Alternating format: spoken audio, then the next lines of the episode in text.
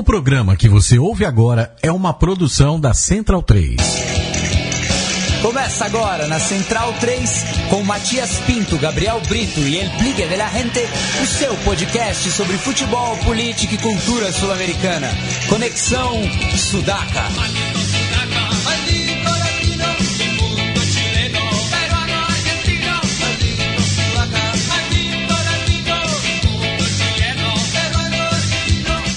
Buenas ouvintes da Central 3, está começando mais uma edição do Conexão Sudaca, ocupando e resistindo na sua placa de áudio. Meu nome é Matias Pinto e, como sempre, estou ao lado dos meus companheiros. À minha esquerda está ele, Felipe Domingues, Domingues El Biglia de la Gente. Tudo bom, Biglia? Tudo bom, Matias? Boa noite. Boa noite a todos os sudacas, todos os centralinos. E um prazer, né, voltar aqui aos estúdios. Hoje um programa especial um programa que eu particularmente tinha muita vontade de fazer. Ele que já, já, já é pela terceira vez nosso, nosso entrevistado, Fernando Rosa, o Senhor F, um dos caras que mais conhece de, de música sul-americana, não só sul-americana, mas que está bem antenado o que está rolando aqui no continente e vamos falar bastante de música latina, sempre bom. E já que o Felipe citou né, o nosso entrevistado, dou voz ao Fernando Rosa, é, curador organizador do El Mapa de Todos, é, que está, passou por sua sétima edição em Porto Alegre, mas o, o Fernando está lá no Planalto Central falando conosco diretamente de Brasília. Tudo bom, Fernando? Tudo bom, prazer voltar a fazer o programa aí. E que bom os prisioneiros cantando Maldita Sudaca. É assim, é sempre. Os prisioneiros sempre batendo ponto aqui na, na nossa vinheta, né? É, Fernando, a gente estava conversando em off, né? O festival chegou na sua sétima sim, edição sim. e você, na sua avaliação, é, essa talvez é, tenha sido a edição que o, o, festival encontrou talvez a sua forma, né? Eu queria que você fala, falasse um pouco desse acúmulo de experiência, né? Dessas trocas também que tiveram uh, ao longo dos últimos anos, mas também os destaques dessa última edição. Uhum. Beleza. É, é, a gente sempre, no meio do, dos, dos, dos, festivais, assim, de, de, quem organiza e tal, tem uma espécie de uma. É uma brincadeira, né? Que um festival só passa a existir de verdade mesmo depois da quinta edição. Como a nossa primeira edição foi em Brasília e as outras seis em Porto Alegre, então, na verdade, a sétima edição geral do festival é a, a sexta em Porto Alegre. Então, contando a partir de, de, de Porto Alegre, então, o, o mapa de todos nasceu agora em 2017. É, eu acho que a gente chegou num, num, num, formato que a gente, na verdade, sempre perseguiu isso, mas a gente vai. É meio uma, uma tentativa e erro, assim, né? A gente começou com uma linguagem muito mais. Na verdade, a nossa relação, né? A música independente, o rock e tal gente começou com um pé mais afundado aí nessa linguagem indie rock, guitarras e tal. E não abandonamos isso, evidente, tanto que a gente fechou o festival com Bulgarins, mas a gente, no processo de realização das várias edições do festival, a gente foi, na verdade, amadurecendo, a gente foi conhecendo mais as cenas regionais da, da, das diversas capitais e cidades latinas, e México e Espanha e tal. E nesse processo a gente foi vendo que, assim, conhecendo outras linguagens, conhecendo é, gêneros, bandas, artistas e tal. E com isso eu acho que o festival foi se, foi se abrindo mais, né? Nessa edição, por exemplo, a gente teve música pampiana, a gente teve é, Francisco Elombre, que é meio que uma música latina, meio da rua, assim, a gente teve uma MPB mais moderna com a Carmen Correia, a gente teve cantautor, né, canção, milonga, etc., com o Drexler. A gente, a gente teve rap, a gente teve cúmbia moderna, eletrônica, psicodélica e tal, com o, o Romp High da Colômbia. E por fim teve rock, psicodelia mais clássica e tal, nem tão clássica assim, mas mais clássica com os bulgarinhos de Goiânia. Então acho que a gente e realizou o festival num teatro.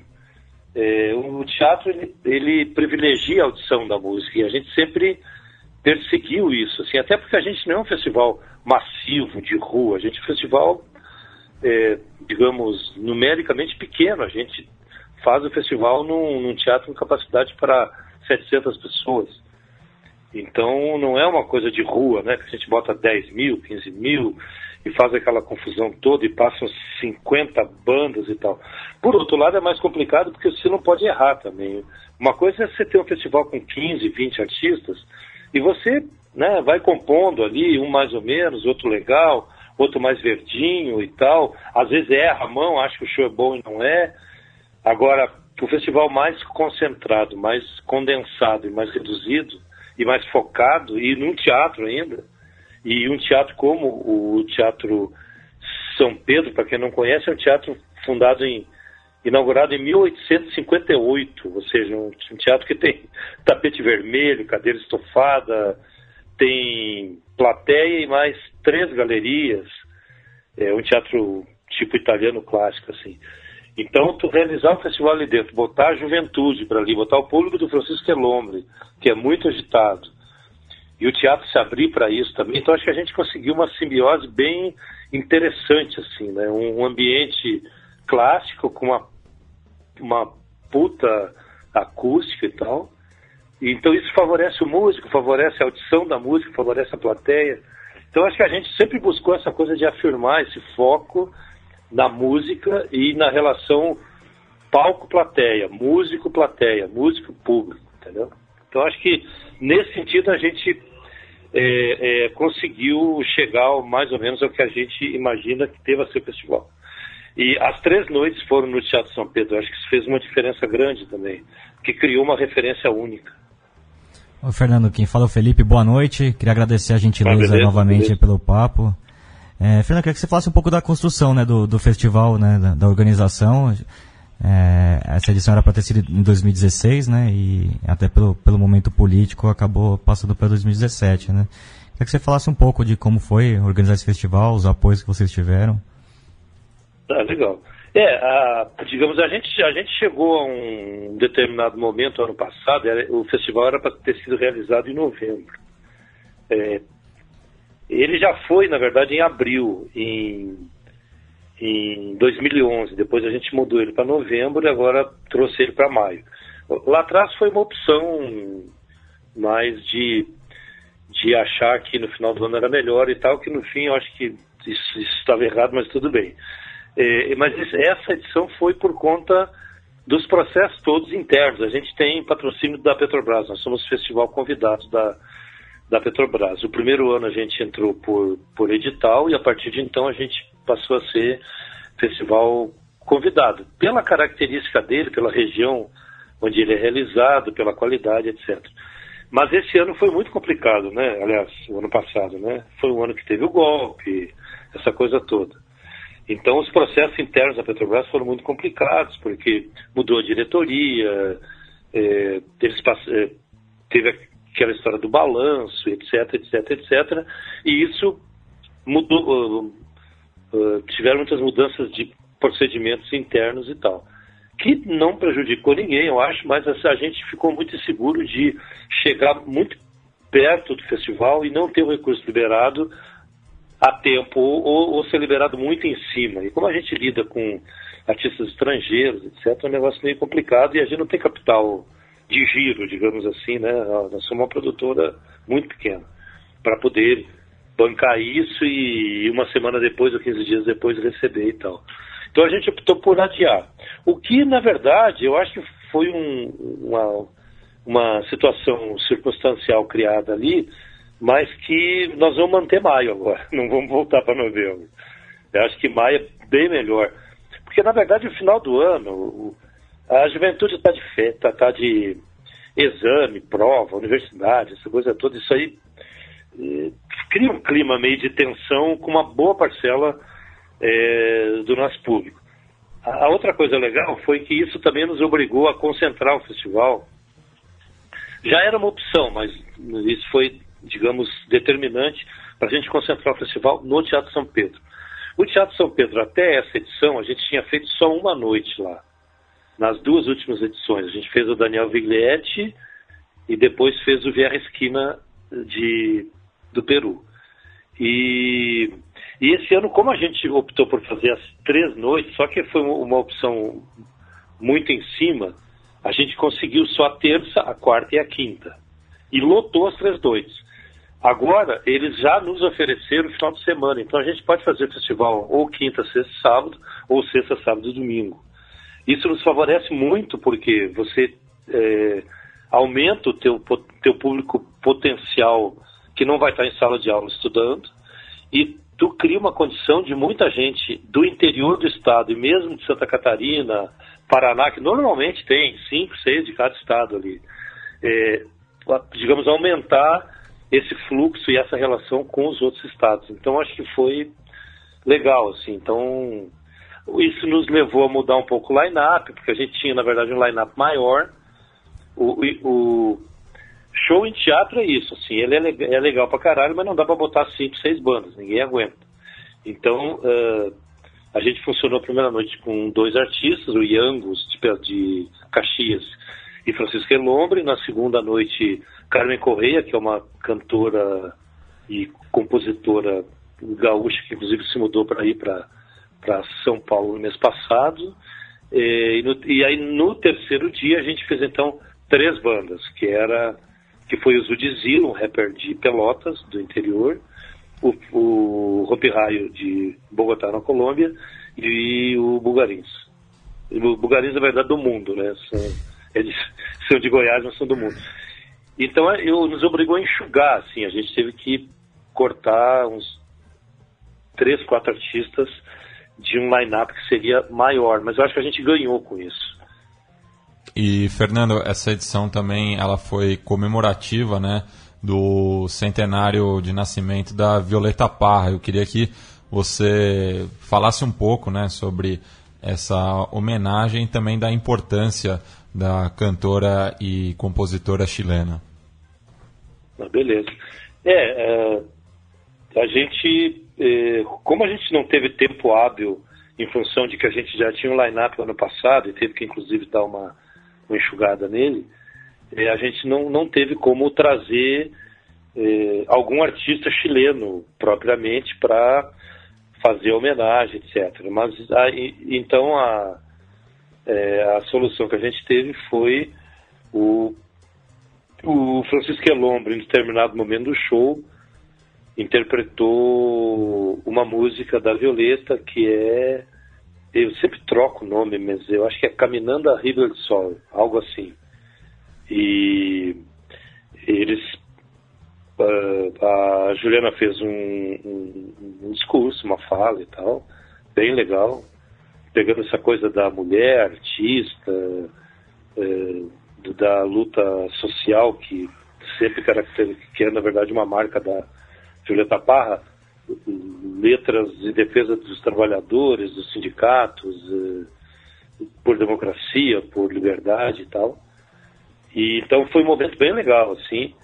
E mas além disso a gente fez toda, a, digamos, uma campanha no Facebook, no Twitter, nas entrevistas, né? Os jornais em geral uh, registraram o fato, então, porque a nossa ideia era, na verdade, lembrar que era o centenário da, da, da, da Violeta. É, ela tem um peso muito importante de, em toda a América Latina. Talvez ela seja a principal folclorista, eu acho, latina, né? E uma das maiores do mundo.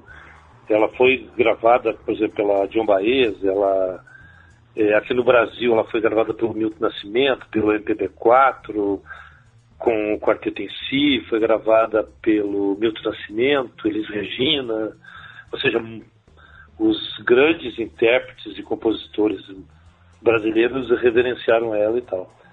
E, e, acho que ela tem tudo a ver com o processo que se vive na América Latina hoje, né? Que tem uma dificuldade enorme aí de, de novo, uma pressão de desnacionalização, de, de, de, de ataque à soberania, de assalto às riquezas, essa coisa toda.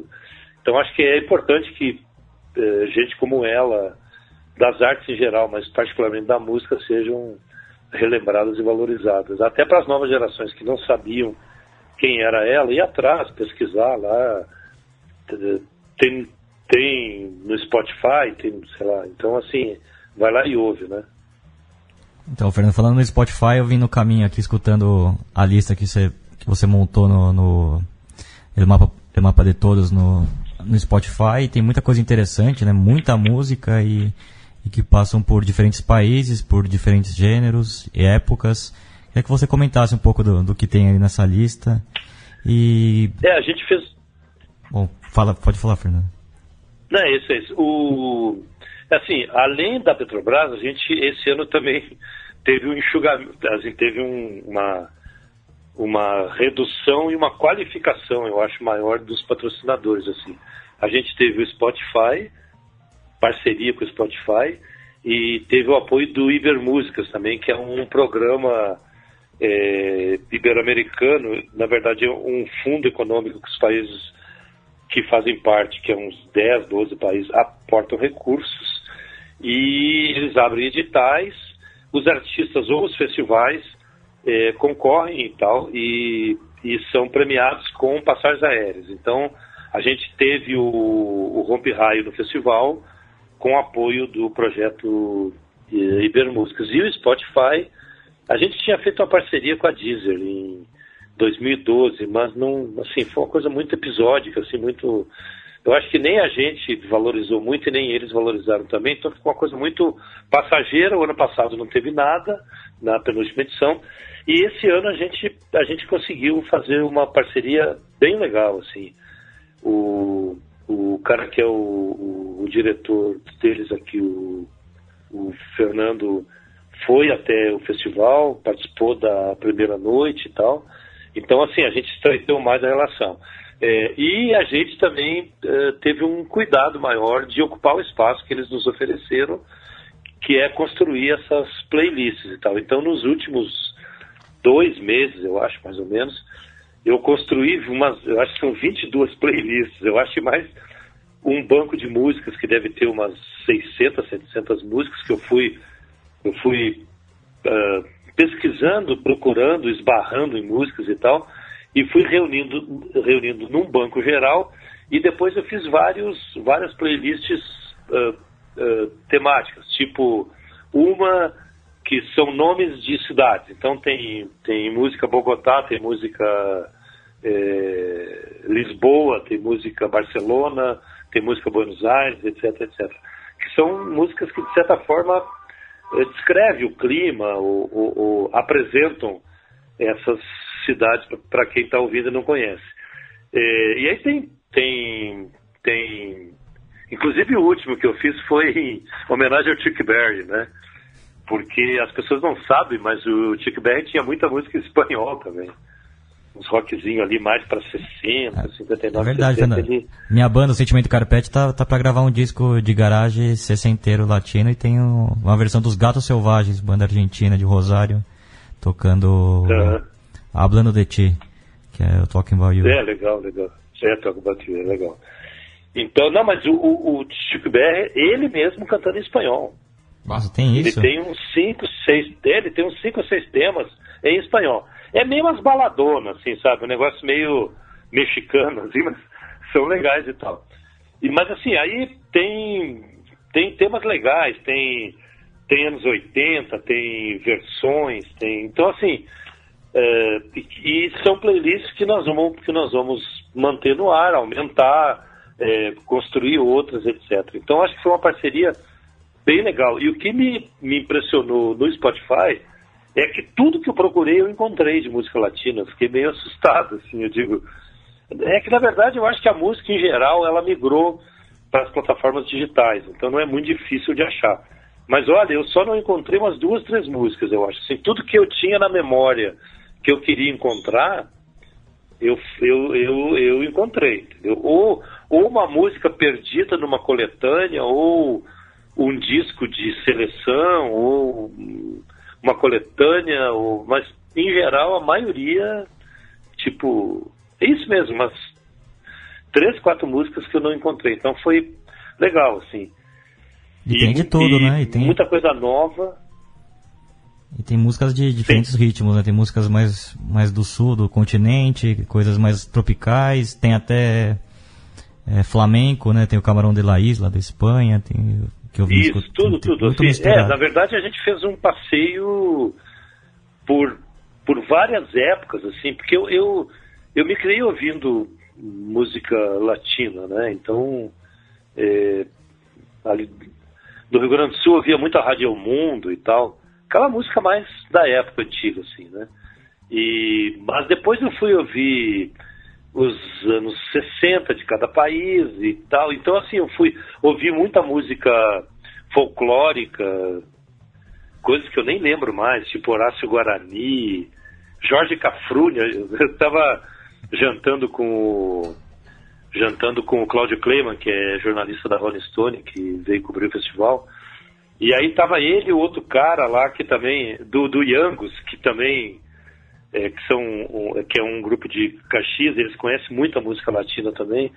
E aí os dois na maior conversa lá sobre Jorge Cafrune, eu me lembrei que eu, quando era moleque, eu ouvi o Cafrune, que era um, era tudo uns, uns uh, um pajador, meio né? comunistão. Assim. É, um pajador é? e que meu pai também, é, bastante, bastante fã do, do é, Cafrune, que tem, tem um disco dele declamando Martim Fierro. E o Horácio é, Guarani também, que, que a gente homenageou aqui no programa também, que nos deixou há pouco tempo também.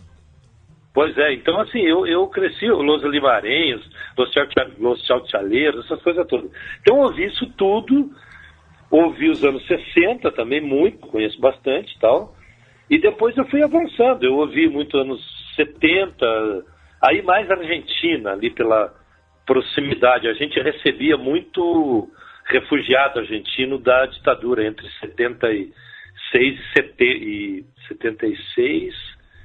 É, 76 e 80, isso, né? 76 e 80. 75, né? 83, então eles traziam os discos e tal. Então a gente ouviu muito sui generis, é, almendra, pescado rabioso, é, essas, essas coisas mais setenteira argentina ali. Charlie Garcia, depois solo, e... Spinetta, essas coisas todas. E, Fernando, infelizmente o, o, o tempo é, já está acabando, é, mas eu gostaria que você fizesse uma projeção para a oitava edição com o, o que você já tem em mente, assim, que, o que, que você quer correr atrás para trazer para o próximo El Mapa de Todos.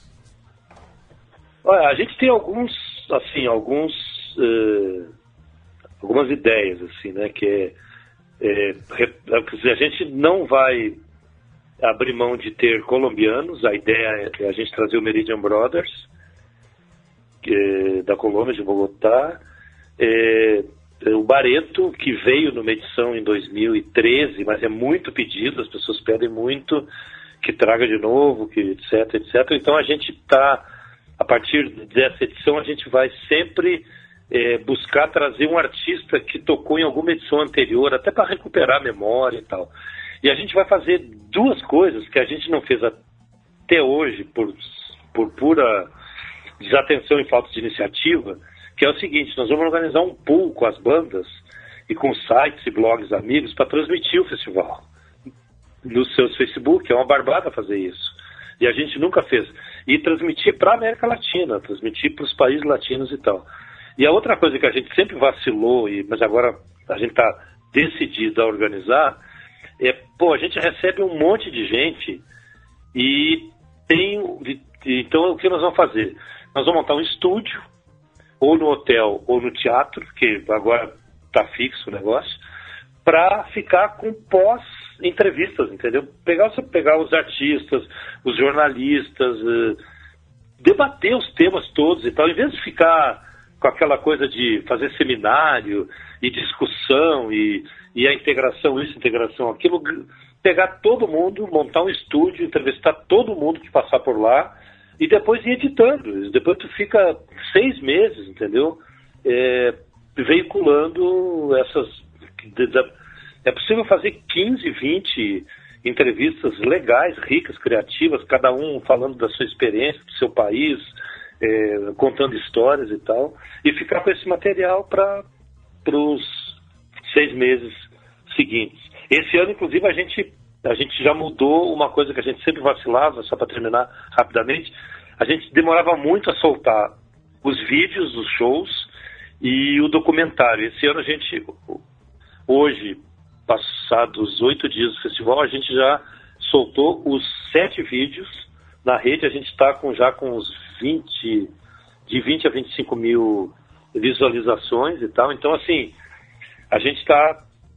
Essa coisa de concentrar nos ajudou a, a pensar melhor um, um, um formato não só antes, durante, como, como o pós-festival também. Bem, Fernando, obrigado mais uma vez aí pela charla. Ah, eu que agradeço. É, e por nos apresentar aí é, muitas coisas que estão acontecendo é, pelo continente adentro. Isso aí, Fernando, eu queria agradecer. Eu que, e, eu que agradeço. E temos que marcar novas charlas esse ano ainda para Você falou que está rolando pois de legal é, aí na, vamos, no continente. Não, vamos, vamos conversando. Quando vocês tiverem qualquer ideia aí, me chama. Eu estou sempre disponível. E, E, a é gente- legal falar com vocês. E a gente vai encerrar esse papo é, com a banda Francisco Elombre, né, que na própria definição deles eles são do Brasil, da Colômbia e de Macondo, é, É, a fazendo gente apresentou ele. uma, uma referência à obra de Gabriel Garcia Marques é, e que gravaram esse último disco em Havana, né? E a gente vai encerrar esse papo com o, o primeiro single lançado é, de do, do disco Solta, a Bru- Solta as Bruxas de 2016, Solta as Bruxas. é, Calor da Rua. E eu queria que você só, só desse uma, uma última apresentada aí para essa banda, Fernando. Cara, eu acho que eles são uma, uma síntese daquilo que a gente imaginava, de integração, assim, que é. Eles cantam em português, espanhol, compõem em português e espanhol, eles são brasileiros, são mexicanos também. É, eles incorporam toda essa linguagem da juventude de hoje, da, da diversidade, de ser contra o preconceito, de fazer uma. de, de ter uma postura estética, social, política mais aberta. E além de fazer um show fenomenal, assim, o show deles foi impressionante e tal. Então acho que é legal, assim, são os guris legais, além de tudo. E, e guris e gurias legais. Então fiquemos aí com Calor da Rua, primeiro single que eles lançaram ano passado de Solta as Bruxas. Mais uma vez, obrigado, Fernando. Hasta! Eu que agradeço, cara. Um abração. Tchau. Tchau.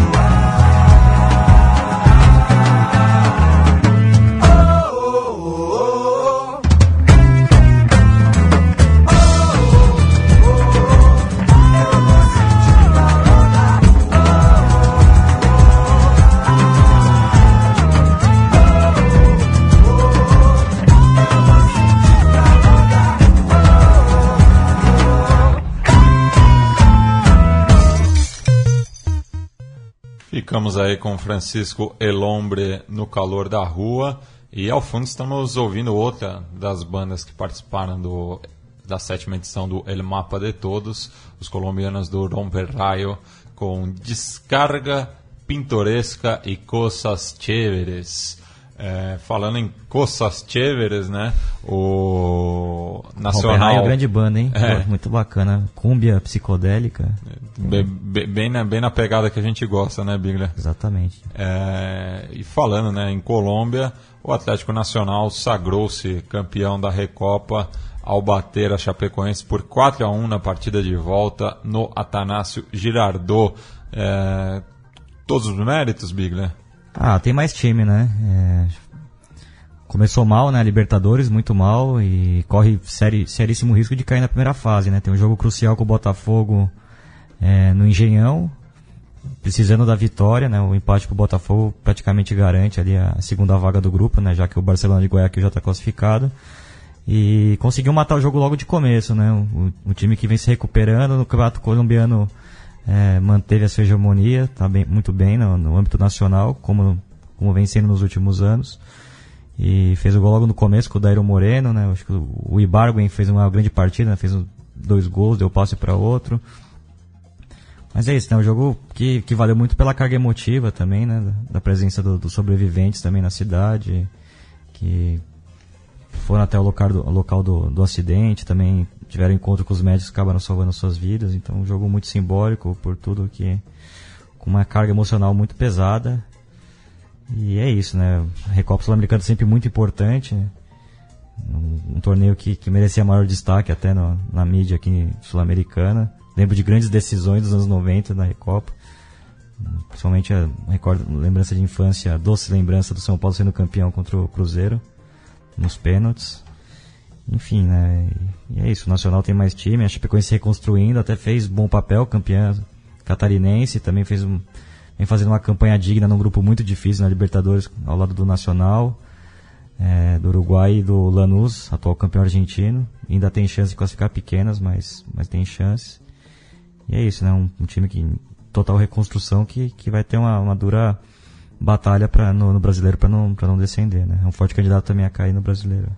E falando né, do, do possíveis times que podem disputar a Recopa Sul-Americana no ano que vem, falar né, de- dessas partidas de volta da Copa Sul-Americana. Como são muitos confrontos também, a gente vai, claro, alguns passar eh, mais rapidamente, a- como por exemplo a derrota do Deportivo Cali por 2 a 1 em Luque, eh, pelas mãos do esportivo local, né, o esportivo luquenho.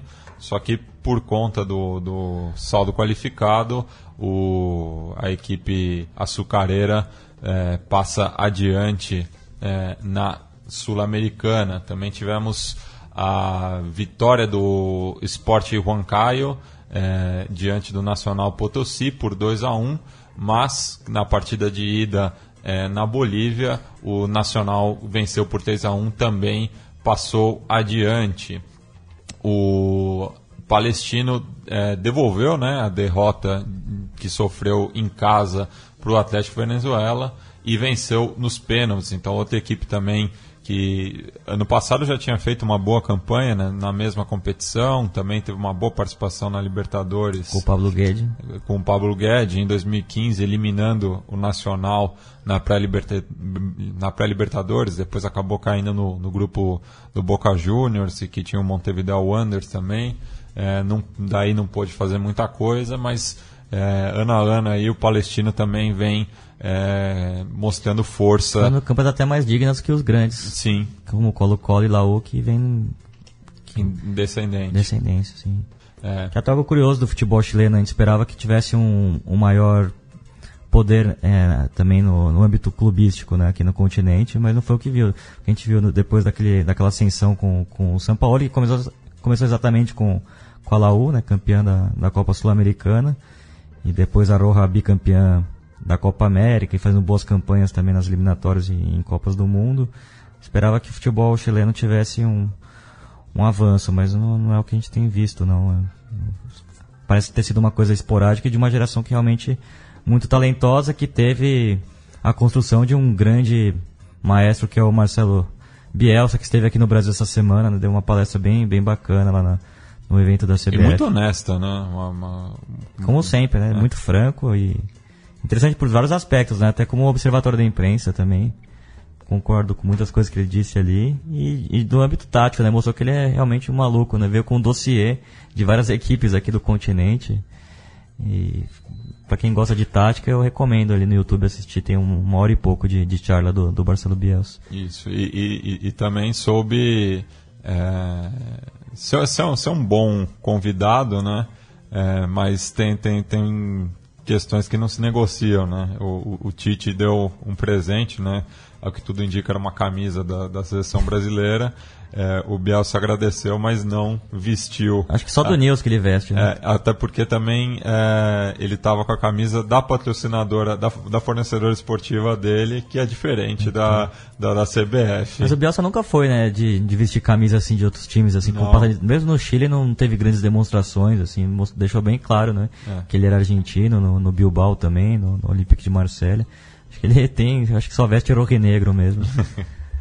É, e seguindo né, a- aqui na- nos confrontos da Sul-Americana, é, Ponte Preta e Rinácia Esgrima fizeram um jogo bastante brigado né, no, no Bosque de La Plata. Ah, foi um jogo legal por isso, né, muito, e até a história parecida das duas equipes, né, eu já até lembrei na outra edição, né, são dois times eh, tradicionalíssimos e muito importantes, mas com pouco, os- a Ponte com, sem nenhum título, né, e de expressão. de expressão, e o, e o Rinasa só na- no amadorismo, né, que foi campeão. de- É, teve, teve a Copa Centenário também em 90, entre 93 e 94, mas que é, também é um, um torneio de, de segundo escalão, né? E alguns subcampeonatos, né? É. Tem até essa piada em La Plata com, com o Rinazzi, né? Acho que o último grande time foi que bateu na trave foi qu- quando tinha os irmãos Esquelotos, né? Muito jovens ali que É, teve o, o, o que disputou a Apertura de 2005 também, que perdeu nas últimas rodadas pro, pro Boca Juniors. Talvez tenha sido a equipe que chegou mais longe do, do, do Lobo, né? Mas é um time muito fraco, né? Até com um, um treinador experiente, rodado no- também no, em, em âmbito continental, que é o Gustavo Alfaro, que treinou o Arsenal, pelo Arsenal de Sarandi. em 2007. E é um técnico que, que, que defende uma escola bem defensiva, um time com bastante com uma estrutura bem sólida. E, mas é um time com, com muitas limitações, né? A Ponte Preta, mesmo com vários desfalques no ataque, assim, Não, o- o- só, só uma correção, né? o Gustavo Alfaro não foi campeão da Sul-Americana em 2007, foi campeão do torneio final em 2012, naquela reta final com o Tigre. O campeão da, da Sul-Americana em 2007 era o Burutiaga, né? Burutiaga, sim. É, Mas- mas... Gustavo Alfaro, experiente, é, tem também Tem alguns jogadores também o, já rodados, o o Lit, Rinaldo, o Rinaldo também, o É. Que jogou no Racing, Sim. o Oreja que também está tá bastante tempo no... E o Brian Alemã que estava jogando no, no- Barcelona de Guayaquil há alguns anos, jogou até Libertadores também, que jogador rodado, mas com, com muita, muita deficiência, né? É, e, e a ponte foi muito valente, né? Porque não, não, não, não deu nem 48 horas da decisão do Campeonato Paulista. Já estava em campo novamente, com um time bem E tá com o time mexido, em, em né? reconstrução também, né? É. Vai sair o Potker, o, o Clayson também, o, são os dois jogadores mais importantes que fa- fa- faziam um trio de ataque com, com o Luca. Fizeram um bom campeonato paulista. E, E agora tá chegando o Emerson, o Emerson Sheik e também o. O, o Renato Cajá tá, tá de Tá volta banco, também. tá no banco, né? E o, e o Rodrigo vem, vem do Vasco da Gama, né? Um O- zagueiro experiente. O Xuxa também, que estava no Mirassol, também foi, foi contratado. E tem né, em, em outros jogadores é, que, que estiveram em campo na capital da província de Buenos Aires, como o Aranha, o Fernando Bob, que são é, os esteios né, da- da- dessa equipe. É, o Fernando Bob jogou um grande campeonato paulista, um Sim. bom volante, né? E o Aranha que garantiu, né? No final até teve aquele aperto tradicional do de final de jogo e o Aranha fez duas defesas importantes ali. Teve, teve até sorte em alguns lances que poderiam ter, ter ocasionado a vitória do, do Ginásio. Isso. Outro brasileiro que não teve sorte parecida foi o Cruzeiro, que visitou o Nacional Querido no Defensores del Chaco. O placar foi o mesmo do jogo de ida, né? Vitória mandante por 2 a 1. Por isso, nas penalidades, a equipe celeste acabou sendo eliminada eh, pelos tricolores do bairro Obreiro. É, o Cruzeiro começou muito bem a temporada, né? Muito se falava que o Cruzeiro praticava o melhor futebol no, no país, mas como, como sempre, né? Começo de temporada é difícil, né? Ter uma análise muito... é, determinar a qualidade de uma equipe aqui no Brasil, né? E, e eu, pessoalmente, vi o Cruzeiro jogar contra o São Paulo, vitória do Cruzeiro por 2 a 0 e não, não mostrou um grande futebol, a estratégia foi a correta de, de jogar por uma bola, mas foi um time que chegou pouquíssimo no, no gol do São Paulo, acabou vencendo em dois erros individuais e... Não, individuais não, coletivos, né? O São Paulo toma muito gol de bola parada, né? Nessa era Rogério Ceni Acabou cedendo dois gols, mas o Cruzeiro não mostrou grande futebol, acabou perdendo o estadual pro, pro Atlético Mineiro. E, enfim, né? Dizem ter problemas também no vestiário com, com o Mano Menezes, né? Um time que tem, tem jogadores rodados, bons jogadores de Rascaeta, acabou perdendo o pênalti decisivo, né? É, Eu não entendo o Ábila ser reserva desse time, que é um É, se- que vem se- fazer. foi, sempre- foi titular em Assunção, mas é, usualmente é a reserva do Rafael Sobis que vai desfalcar o time nas primeiras rodadas do É, Brasileirão. até entendo o Mano Menezes gostar de jogar sem um atacante clássico, fixo, né? Mas o Ávila é um jogador que dá muito trabalho pra defesa e, e mete gol mesmo, né? O gol que ele faz contra o, contra o Atlético na final é um gol de centroavante clássico com o selo do, do ascenso argentino, né? E o Mike, que teve uma infeliz jornada, né? Falhou no primeiro gol dos paraguaios, que foi logo na, na sequência do, do gol do Thiago Neves, que também está com uma média impressionante esse, é, nessa volta ao Brasil, né? Ele participou é, é, de- desde que voltou tem, tem participado de meio gol é, por, por jogo, né? Muito de bola parada, né? ele que bate bem falta. Sim, né? ou, ou- ou concluindo ou dando assistência, mas é, o Cruzeiro sentiu muita falta dele também, que foi substituído é, pelo Alisson na segunda etapa e justamente depois da virada do, do, do Nacional, quando o Cruzeiro tentava fazer o gol que é, garantiria a classificação. É, passar para os duelos de quarta-feira, continuar na quarta-feira, né? O Corinthians visitou a Universidade de Chile. É, E não teve tanta confusão como é, esperávamos. né? Esperava-se um- um- um- uma hostilidade, né? Da, da- tal- talvez da parcialidade chilena, mas no fim acabou sendo apenas um jogo de futebol. O, a Universidade de Chile até teve um domínio maior, mas não soube aproveitar nenhuma das chances. Tem um time também bastante envelhecido, é, perdendo um pouco né, da, da- do, do brilho do- da- justamente da passagem do, do Jorge Sampaoli, apesar de alguns nomes serem os mesmos. O BKSS, que é o treinador defensivo, já passou por lá e não, não conseguiu né, manter o, o mesmo nível da época do, do São Paulo, que foi ajudante do São Paulo. É, o Martin Lazarte, que está no Nacional também do, do Uruguai, também passou sem, sem glória ali pela, pelo quadro laico. Mas O legal desse jogo foi o ambiente, né? Estádio É. nacional lotado, um- muito clima, né? A torcida Laú torcida apoiando até o final. foi O foi- clube que completou 90 anos recentemente também. É, eu não assisti o jogo completo, mas o meu amigo Paulo Marcondes, que, que estará na escuta aqui desse podcast, disse que durante a transmissão da Globo, o pessoal elogiou muito, né? O, o ambiente, a torcida do da Lou cantando o tempo inteiro, mesmo com a, com a eliminação já garantida ali no primeiro tempo, praticamente. Isso. E no mesmo horário, o Fluminense visitou o Liverpool no Estádio Centenário. É, a equipe do bairro Belvedere foi muito valente, né? É, conseguiu o gol logo aos 13 minutos e bastava um gol né, para levar o jogo para as penalidades. É, houve uma pressão muito grande é, do quadro de La Cutija. É, o primeiro tempo do Fluminense foi irreconhecível. No segundo, o tricolor das Laranjeiras até equilibrou um pouco mais as ações, é, exigindo bastante trabalho do De Amores, é, experiente goleiro uruguaio. É, e me chamou bastante atenção o Christian Almeida, defensor da equipe uruguaia, que também foi muito bem na, na partida. Então É jovem? é, é um, um- eu vou conferir aqui a ficha dele.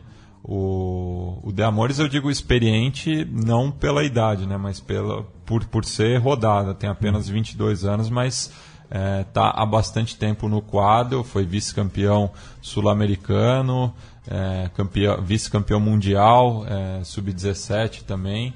E enquanto que o, o Christian é, Almeida Deixa eu puxar a ficha dele aqui. Tem 27 anos, também a carreira toda é, no quadro do Liverpool, é, mas jogadores identificados com o clube e que garantiram o zero no placar, mas que foi insuficiente pro, pro Liverpool. Matias, você conhece o Liverpool, é, bebe dessa escola também de, dos equipos ticos de, de ter uma canteira forte também. É, é- é um quadro que tem que investir né, ne- ne- nesse aspecto, senão não tem retorno, né? Mas E acaba municiando os grandes, Nacional e Penharol. Sim, sim, mas é um quadro bastante tradicional é, do, do Uruguai. Inclusive o, o seu estádio, o Belvedere, né, que é, antes era de posse do, do Montevideo Wanderers, mas foi ali que a, a seleção uruguaia jogou pela primeira vez com, com a camisa celeste e o estádio está lá de pé ainda. E um jogador que teve em campo é, nessa quarta-feira no Centenário, com um pouco mais de rodagem, é o Gustavo Aprile, ele que passou pelo futebol argentino também, jogava no Temperley, passou pelo Beja Vista também do Uruguai, o Rasta, né, né, conhecido pela sua vasta cabeleira, é, e, mas que comandava ali as ações. É uma linda característica dos jogadores uruguaios, né? É. Muito, muitos rastas e, e regueiros.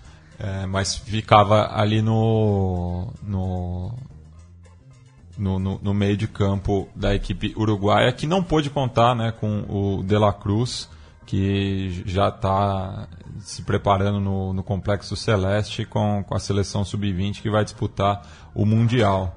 É, o Danúbio também teve desfalques no, no jogo contra o esporte também nesse sentido. Lembrando que o Campeonato Uruguaio está na sua derradeira rodada nesse final de semana, o Apertura, com grande possibilidade do defensor voltar Nacional a ser campeão. Nacional Petiot perdeu por 3 a 2 no Parque Rodó e agora o defensor depende apenas de si para ser campeão.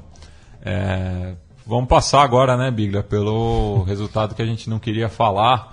É, tanto eu quanto o Felipe estivemos ontem no Morumbi é, e testemunhamos a heróica classificação do Defensa e Justiça, equipe que até o final dos anos 70 n- nunca havia disputado uma partida profissional e que até ontem nunca tinha saído da Argentina, é, mas em sua primeira experiência debut, continental eliminou o São Paulo com toda a justiça. É, eu não lembro de nenhum time argentino eliminando o São Paulo aqui. Eu acho que o Boca Juniors, aquela. Na Ah, Recopa. teve a Recopa, né? A Recopa, sim. É. Mas enfim, eu acho legal exatamente isso, né? O Conexão Sudaca está aqui para isso, dar um olhar pro, pro vitorioso, no caso Defensa e Justiça. Acho que do São Paulo já foi discutido na grande mídia. E deixo também para os nossos compas do, do VVT, do Vamos Vamos Tricolor, para discutir bastante o, o, que, o que acontece no São Paulo. O novo vexame, né? Uma década terrível do São Paulo, acho que pior só dos anos 60, onde São Paulo ficou, ficou na fila. Enfim, uma década com apenas o título de 2012 da Copa Sul-Americana e vários desastres, né? De, de, de formação, de, de condução, enfim. Mas é, o, foi linda a festa do Defesa e Justiça, a torcida me, me impressionou. É, uma quanti- quantidade enorme de torcedores que vieram lá de Florença Varela e cantaram o jogo todo, lindíssima festa mesmo. E é isso, um time também que pouca gente falou, mas jogou de uma forma muito ordenada, né? O, o, o BKSS montou o time da forma correta, um time muito aguerrido, jogando com um sistema tático que é pouco usual no, no futebol atual, que primeira, vez que eu vi um time jogar nes- nessa formação com 5-3-2 foi a Holanda com o Van Gaal na Copa de 2014. O a Costa Rica também, né, fez uma boa campanha com esse sistema, jogando com com uma linha de handball, mas muito agressiva, né, marcando sempre o homem da bola. Impressionante que no estádio você via que o São Paulo dominava a bola, vinham sempre dois jogadores do Defesa e Justiça, sempre com, com muita força, não vinha para cercar, vinha sempre pro, pro bote mesmo. E, e na frente jogadores é, interessantes, né? Principalmente o, o Meia Balzar, que é do Boca Juniors. Muito bom jogador. é, sempre que o, o Defesa e Justiça conseguia um contra-ataque, ele, ele conseguia aprender a bola no ataque, dava um último passo interessante pro, pros dois atacantes, né? O Castellani que fez o gol e o Rios. Enfim, também tinha o Ronas Gutierrez, que é um jogador rodado, jogou muito tempo lá no Newcastle. É, já jogou Copa do Mundo, inclusive, em 2010 com, com o Maradona. E fez uma boa partida também, fez o. deu o passe pro gol, às costas do Bruno. Um, um dos outros. um dos grandes jogadores. um dos piores jogadores em campo. Ao lado do Lucão, justamente ali no, no lado, lado direito, direito, da defesa do São Paulo. Enfim, Defesa e Justiça fez, que vem de projetos interessantes, né? Com é, o Olan, que é o atual treinador do Independente, que com uma proposta de, de futebol bem bacana. Também O- o, Diego Coca, Coca, né? Que né? subiu. O clube em 2013, na temporada no- na qual o Independente estava na, na segunda divisão. É, ele foi campeão e depois assumiu o Racing, né? Pra ser campeão Isso. argentino. Então, vem, com vem acertando no nome de, te- de treinadores, com, com, com um projeto interessante de futebol e mais do que merecida a classificação. Mere, o São Paulo até merecia perder esse jogo. O Defesa e Justiça teve mais chances de gol. E... No confronto no geral, né? Foram o Defensa e Justiça entre Lanús e, e Morumbi chutou oito vezes eh, em direção à meta do São Paulo, enquanto São Paulo deu a metade né, do- do- dos chutes. É, então, e é curioso como pouca gente da imprensa brasileira tem humildade de reconhecer isso, né? De, de ver que o Defesa e Justiça também tem um, é, tem um, um grande time, né? Tem um time do mesmo nível de outros grandes times da Argentina que também não, é, não apresentam grande futebol, por exemplo, como não dá pra, pra você negar que o Defesa e Justiça, por exemplo, deve ter o mesmo, tem o mesmo nível técnico do Independente, né? Sete vezes campeão da Libertadores, então aqui ainda se menospreza muito pela camisa, pelo nome e acabam não, não prestando atenção no time em campo, no, nas qualidades dessa equipe, né? Eu achei que o Defesa e Justiça fez um, um jogo tão, tão bom quanto o Corinthians e o Cruzeiro que, que bateram o São Paulo recentemente. Partidas, o Defesa e Justiça até, até achei mais perigoso que o Cruzeiro, por exemplo, nessa partida aqui no, no Morumbi. E só para repassar né, os demais classificados, eu falei que o Danúbio eh, teve dificuldades na, na escalação contra o esporte, mas devolveu os 3 a 0 também, que sofreu na Ilha do E Retiro. o Magrão Capo garantiu isso. E para fazer o, a- a- o nome do Magrão, né? Mais uma vez decisivo nas penalidades, eh, pegou duas e eliminou quadro da curva de Marônias. Demora, que nome, hein? É, ali que, que viu nascer nos arrabaldes o Tino Recoba. É, e é, dos demais classificados, o Cerro Portenho venceu o Caracas é, na Venezuela por 2 a 1 é, outro classificado também para a próxima fase. E o Arsenal de Sarandi bateu o Juan Aurit por 6 a 1 fechando um global de 8 a 1 outro classificado também. E outro bochorno no futebol peruano. É.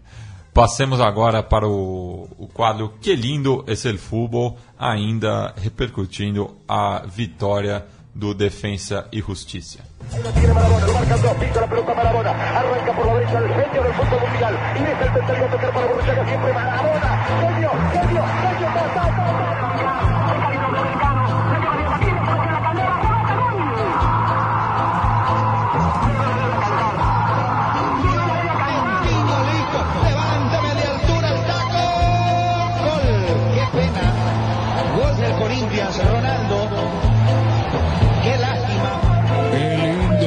Lindo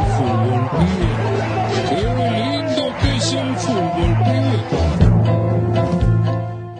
ouviremos agora o gol do Defensa e Justiça é, no relato de Cláudio Blanco, da Cadena Verde Amarilla, da Rádio Gran Buenos Aires. Se viene otra vez, Jonás, pruebe, Jonás, pruebe, Jonás. Centro largo, Jonás recupera. Defensa se anima. Va por el empate y la clasificación. Viene el centro cruzado, la parada. Sí, sí, sí, sí. ¡Gol! ¡Gol! ¡Gol!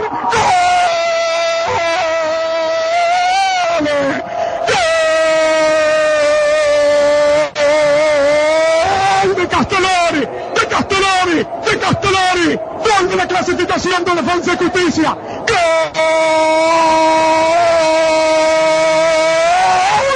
De Defensa y ¿cómo hacer para cuidar la voz? Si son tan rápido y tanta emoción, mi amigo. Primer marunguinazo de la noche. Clasifica Defensa. Clasifica Defensa Casacar número 13, el número de la suerte, Gonzalo Castellani, 10 minutos, 10 minutos, no le pido a este relator que hoy sea prolijo en su pura emoción, Castellani, defensa viejo y peludo nomás, 5 minutos duró la emoción en el Morumbí para los brasileños, ahora es todavía empata Castellani, está clasificando defensa y justicia, 1 a 1 el partido, primer morumbenazo de la.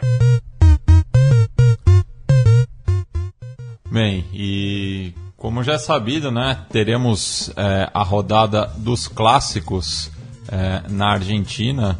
Biglia, eu queria que você falasse um pouco aí do, do- do- dos jogos e do que está em jogo também nessa reta final do torneio Transition. Ah, muito legal essa feita. O que, tá, que vale mesmo é o orgulho do bairro, né? É vencer o grande rival. E teremos é, sábado São Lourenço e Huracan. Huracan num momento ruim, o São Lourenço com o time favorito, mas é sempre jogo duro, né? Ultimamente o Huracan tem, tem parelhado bastante o, o, o duelo. É, o Racing Independente também depende de uma crescente com o Olan. O Coca também montou um time muito bom do Racing, que vem num grande momento, com um ataque muito bom. E tem entre suas figuras o Lautaro Martinez, jogador do Sub-20 da Argentina que vai disputar o Mundial, que vem jogando muita bola, assim como o Gustavo Bol. E, e o time muito. o- o- realmente o Coca é muito bom treinador, né? Dá muito, é um time muito ordenado, é, voltou a ter um pouco mais de solidez defensiva, que havia perdido no ano passado, é, com o Colorado Sava. Então vai ser também um clássico bem bacana. E, mas acho que o destaque é o Boca e River mesmo, até pelo Boca ser, o, ser ponteiro e ser a última chance do River é, de encostar, de brigar por esse título. Né? O River vem num grande momento, também vem, vem, vem jogando muito bem, principalmente seus atacantes, o Alário e o Driuzzi. Mas o Boca vem redondo e, e fica até reflexão para os São Paulinos aí que estão com cabeça quente. E, o Centurião é um dos melhores jogadores do campeonato argentino, inegavelmente. Você vê que ele é outro jogador com outra confiança. É, e, e, e há um Boca também que, para os São Paulinos, que agora só, só lhe resta o Campeonato Brasileiro no que vai do, do calendário de 2017. O Boca não jogou nenhuma competição fora o campeonato local é, até então. É o líder, né, com 49 pontos, 4 a- acima do vice-colocado, o News Old Boys, que recebe o seu arquirrival Rosário Central é, an- lo- logo antes né, do, do, do Super Clássico na Bomboneira. É, que é outro clássico maravilhoso, né? O News que vem de perder em casa pro, pro Independiente, né? É, então vamos chamar também o quadro Detrás del Arco, no qual o Léo vai falar sobre o extracampo, tanto nessa fecha dos clássicos, quanto um acontecimento é, é, surreal, né, que na- na- no terminal rodoviário de Cochabamba, mostrando como é tensa a vida do torcedor é, de visitante.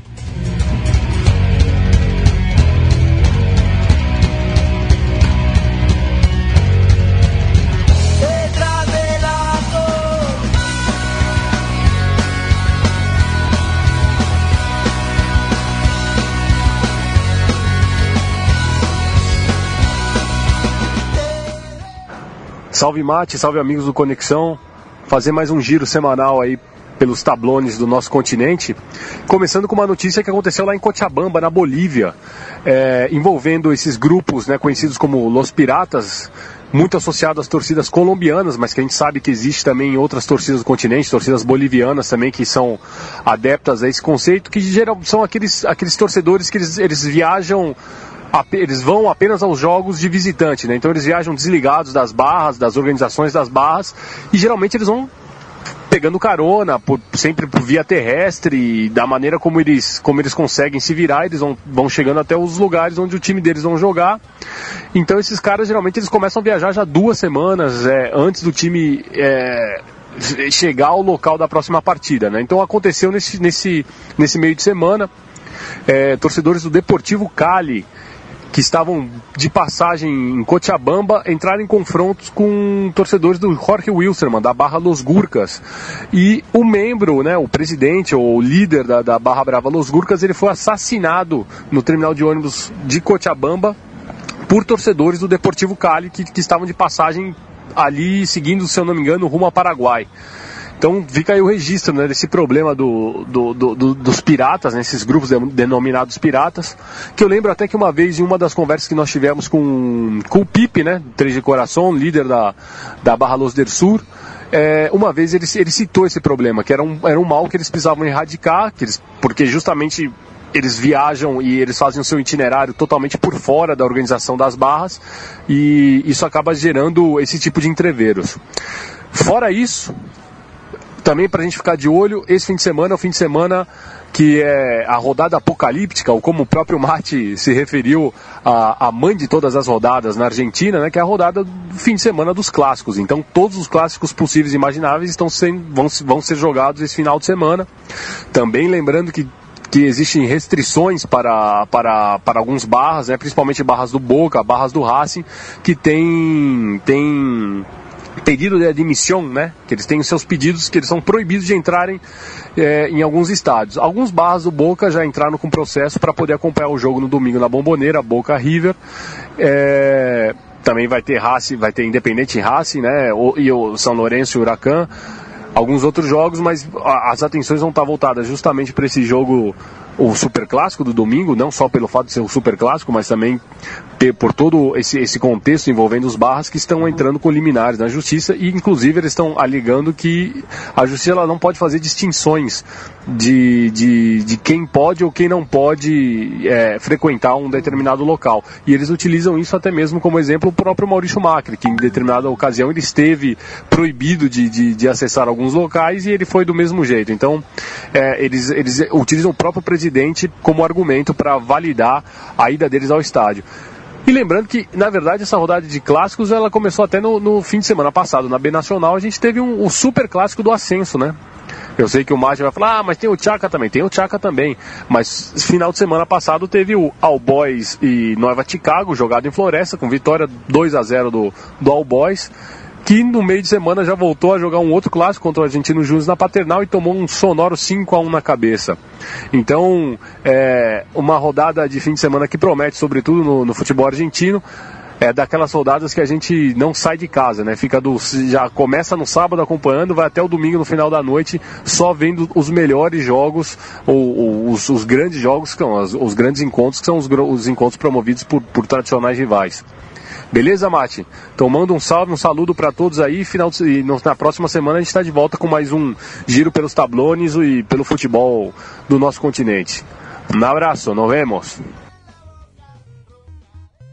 E só para fazer o serviço completo aqui, né? E um esclarecimento para o Léo. Léo falou do Tchaka, né? O clássico de Vija Crespo é um clássico de primeira, não tem nada de ascenso. Foi mais jogado na primeira divisão do que nas divisões de acesso, ao contrário de All Boys e Nova Chicago, que nunca Sim, se sim. enfrentaram na primeira divisão. Por isso, essa, essa distinção, não é por tamanho dos clubes envolvidos, mas é porque E também o Chaka é, ficou difícil, né? Porque o seu clássico rival, o Atlanta, também teve uma decadência esportiva muito grande, né? Sim. O Atlanta não joga a primeira divisão, eu pelo, eu, pelo menos não, não Ah, vivi nenhuma temporada com a você é de né? 84. Sou de 84. O último ano que o Atlanta esteve na elite do futebol Bilha, argentino. Bilha Eslamufa, tá, tá tem uma pintada lá em Vija Crespo. É, tá, tá Não, não, não. explicado. É, e, mas passando aqui o serviço completo da, da FETIA 24 dos clássicos, que começou nessa noite, né, no, no clássico de Cujo ali, entre as províncias de San Juan e Mendoza, no qual o Godoy Cruz vai vencendo por 2 a 1 o San Martín de San Juan, com dois gols do Santiago Morro Garcia, né, o centroavante uruguaio, que já foi a contratação mais cara da história do Clube Atlético Paranaense. Godoy Cruz já classificado para Libertadores. Pra Sim, para a próxima fase. Assim como o River Plate essa semana se tornou o quarto clube eh, classificado ao empatar com o Emelec por 1 a 1 no Monumental. Já poupando jogadores para o clássico. Sim, e com esse resultado não, eh, não pode ser mais alcançado eh, ou por Independente Medellín ou pelo Emelec. Só um dos dois pode alcançar, por isso eh, o River também já passou de fase. Eh, amanhã, sábado 13 de maio, a partir das 14 horas, temos Tajeres e Belgrano em Córdoba. Volta do clássico de muito, depois de muito tempo. né? Não, já já foi É, jogado ne- nesse torneio. Sim, sim. Mas, mas o Tajeres ficou muito tempo na. é, ficou muito Na tempo na, na B e até no Federal A. É, enquanto que na capital da província de Buenos Aires, Estudiantes e Rinácia se enfrentam no clássico platense. Outro clássico ficou muito desigual ao longo dos anos também com, com o apogeu dos estudiantes. Isso. E com o seu pico máximo com 7 a 0 que não se olvida mais. É, em 2006, que a gente lembrou ano passado, quando completou-se 10 anos. É, Banfield e Lanús fazem o Clássico do Sul às 16 horas, direto do Florencio Sol, Solar. Enquanto que. Daí, já- daí não é um clássico, né? É, tem alguns clássicos A- a- arranjados, a- né? Alguns são arranjados por falta de adversário, né? O, o Atlético Rafaela, na ausência do Benhur, enfrenta o Atlético Tucumã, que não pode é, é, disputar o clássico com o San Martín da mesma província. Às 18 horas, el clássico del Esse- barrio esse más sim. grande del mundo, o Huracan recebe o São Lourenço em Parque Patrício. E às 19h30, o clássico litorâneo ali, entre o Olimpo de Bahia Blanca e o Aldocive de Mar del Mas Plata. é bem longe, né? Mas e, e as torcidas têm até uma, uma boa onda, assim, não, é, é, eles, elas são amigas. Lembrando que o, o clássico rival do Olimpo É o é Vijamite, Vijamitre. é Vijamite de Bahia Blanca, enquanto que o Aldocive é o Alvarado. É, e no domingo, daí sim, é, temos quatro clássicos na sequência. Nossa, não sai de casa. Colón e Union se enfrentam no cemitério de elefantes na capital de Santa Fé. Nils e Rosário se enfrentam é, na maior cidade da província de Santa Fé. Boca Juniors e River Plate fazem o, o super clássico argentino e Independente e Racing Clube fazem o clássico de Avejaneda. Vamos, cadê? E fechando a noite de domingo com um patronato eh, de Paraná e Sarmiento de Junín, que não são nem da mesma província. Esse eu acho que é o, o- o- o, de longe o menos interessante Mas quem jogo sabe já dessa não nasce rodada. uma, uma rivalidade com o jogo É. quente aí.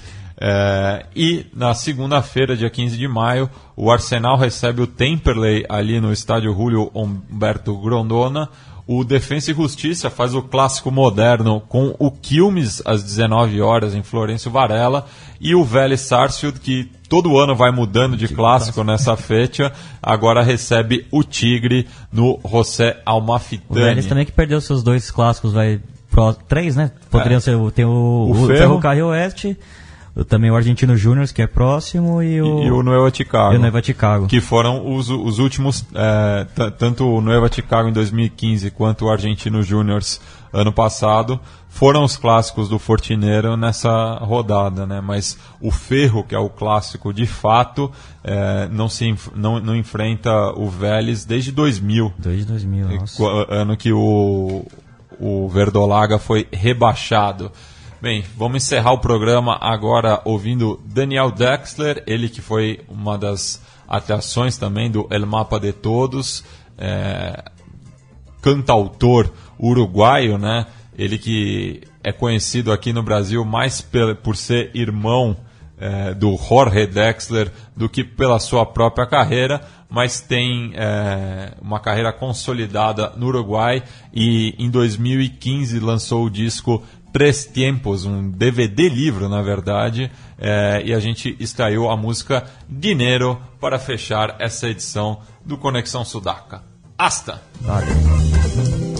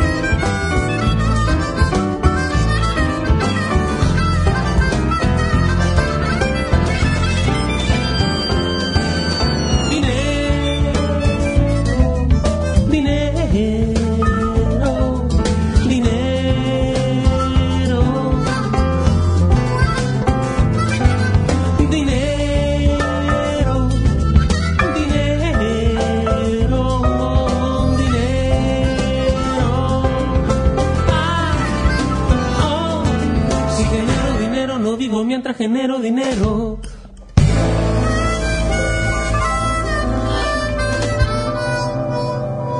Você ouviu uma produção da Central 3. Para ouvir a programação completa, acesse central3.com.br.